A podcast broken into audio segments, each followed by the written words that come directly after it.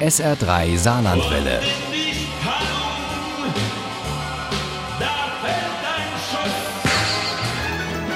Der Krimi-Tipp. Vor über 50 Jahren hat Wolfgang Ambros mit dem Lied Der Hofer seinen ersten Hit gelandet. Das war eine gruselige Geschichte über einen Toten auf der Straße und der kreischende Mob der Anwohner, die alle zu wissen glaubten, wer der Mörder war. Der Text damals stammte von Ambros Freund Josi Prokopetz. Den kennen wir auch noch von Ich düse, düse, düse, düse im Sauseschritt, war Mitbegründer der NDW-Gruppe Döf. Und er ist eben auch Autor und hat diesen Fall, um den es bei Wolfgang Ambros ging, zu einem kompletten Buch verarbeitet. Hofer Hofer, ein 70er-Jahre-Krimi. Der Tipp von Christian Job.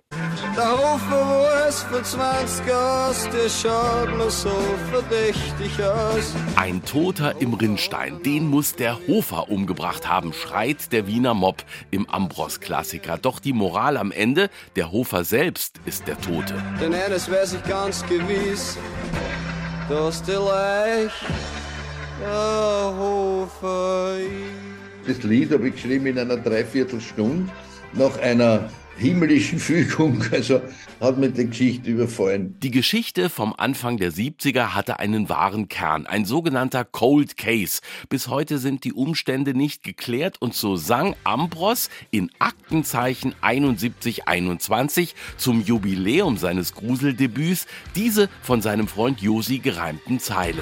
Es wurde hochnervös ermittelt aber leider angesichts der Vernehmungsprotokolle führte jede Spur ins Nichts.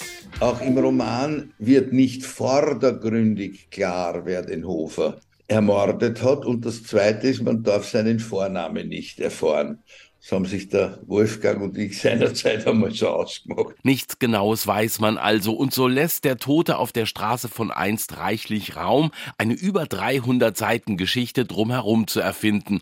Der Hofer hatte offenbar mit Drogen zu tun. Haschisch, das über das damals noch bestehende Jugoslawien verdielt wurde. Alles zieht Kreise bis in die österreichische Außenpolitik. Denn sowjetfreundliche Kommunisten wollen Diktator Tito zum Staatsbesuch in Wien töten töten. Dabei ist der Krimi eine herrlich präzise Schilderung der kleinen Leute im 70er Jahre Wien. Spießig, konservativ oder freiheitsliebend hippie-affin. Ein Krimi, der aus vielen Episoden besteht und aus Figuren, die durchaus 70er Jahre adäquat sind und die, die ganze Geschichte mit den Kaffeehäusern und den eigentlich lächerlichen Haschischhandel, der da damals war. Es ist ja vor allem, summa summarum, ein Sittenbild der 70er Jahre. Da ist das junge Pärchen, das mit einem Drogenfund ein bisschen Geld verdienen will. Die jugoslawischen Gastarbeiter mit ihrer eigenen Subkultur im ehemaligen K- und K-Vielvölkerstaat und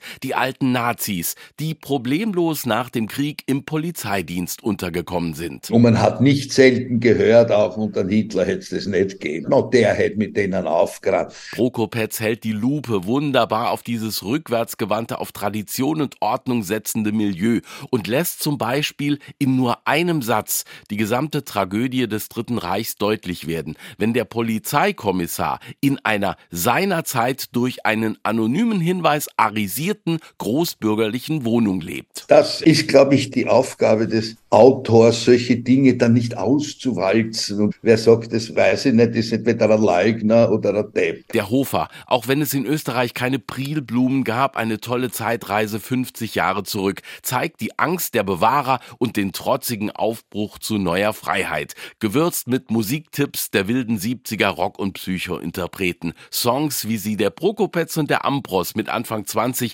selbst geliebt haben. Ob sein Freund Wolfgang den Krimi schon gelesen hat, weiß der Autor allerdings nicht. Die Leute fragen immer, wieso wir seit über 50, was heißt 50, 55 Jahren quasi befreundet sind und das noch nie zu irgendwelchen also Zerwürfnissen gekommen ist, sage ich immer, das liegt daran, dass wir kaum miteinander sprechen.